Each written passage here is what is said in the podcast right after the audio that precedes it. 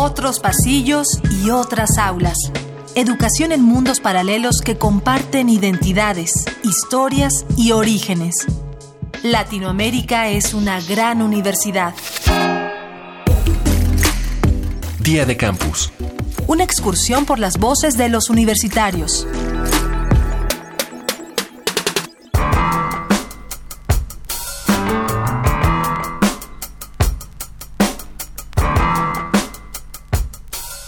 Al ser la educación un derecho universal, las instituciones educativas deben pugnar por la imparcialidad al momento de conformar a su comunidad estudiantil y docente.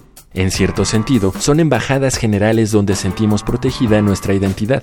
Pero en más de un sentido, la vida fuera de la universidad es muy distinta a la vida dentro de ella. ¿Consideras que hoy en día se respeta la diversidad cultural en tu país? Mi nombre es Omar Federico Guerrero Camacho. Estudio odontología en la Universidad de Ciencias y Artes de Chiapas, Unicachi. Yo no considero que hoy en día se respete la diversidad cultural en nuestro país, honestamente.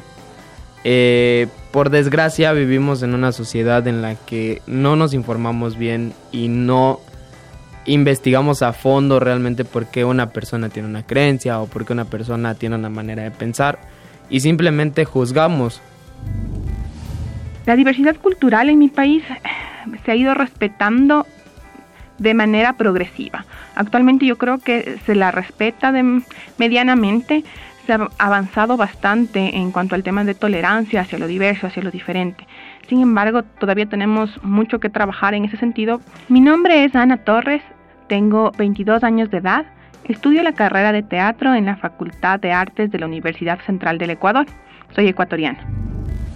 Mi nombre es Jessica, tengo 23 años, soy del partido de Seiza en Buenos Aires, estudio licenciatura en periodismo en la Universidad Nacional de Avellaneda Existen múltiples espacios que sí, pero en términos generales, y aunque suene pesimista para mí, yo no considero que en Argentina se respete la diversidad cultural. Nuestro país está inmerso en voces de personas muy influyentes que propagan discursos de odio, discursos de desprecio, de intolerancia hacia lo distinto, lo periférico, lo disidente, lo contrahegemónico, y perpetúan de esa manera la violencia, la discriminación y, y las desigualdades. ¿Consideras que hoy en día se respeta la diversidad cultural en tu país? Bueno, hay de todo, como desde que hay personas como demasiado diversas y todo el mundo acepta, siempre existe como pequeños grupitos de personas bastante xenofóbicas y todo así. Bueno, yo soy Naomi, eh, estoy en la Universidad de Costa Rica, estoy en tercer año de Ingeniería Química y vivo en San Sebastián. Soy Elma Martínez, tengo 20 años, eh, estudio en la Facultad de Trabajo Social en la Universidad de Colima.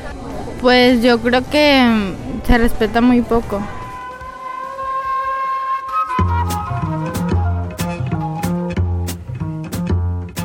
Ferias gastronómicas, bazares artesanales, exposiciones artísticas y muestras de cine. Cada sociedad busca una manera de dar a conocer los usos y costumbres que existen más allá de su propia realidad. Sin embargo, la impresión de muchas personas es que estas actividades son más entretenimiento que necesidad.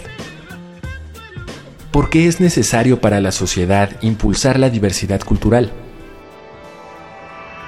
Etnólogo José del Val Blanco, director del Programa Universitario de Estudios de la Diversidad Cultural y la Interculturalidad, PUIC, UNAM lo que estamos impulsando es como el reconocimiento de esa diversidad, pero también es el mismo problema. O sea, reconocer la diversidad no garantiza que la relación entre las culturas sea equitativa. O sea, lo que nos interesa mucho más que reconocer la diversidad en sí, que esa la reconocemos, es cómo se relacionan esas culturas, ¿no? Doctor Fidel Tubino Arias, profesor del Departamento de Humanidades de la Pontificia Universidad Católica del Perú y coordinador de la Red Internacional de Estudios Interculturales.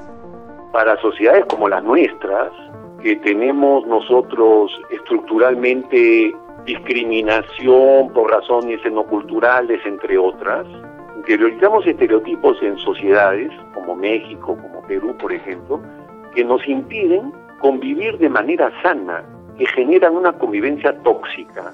En países tan multiculturales como los nuestros, eh, ignorar la existencia de nuestros contextos me parece a mí es un grave error, ¿no? Por eso es importante propiciarla, no ignorarla desde la educación básica, pero también en la educación superior.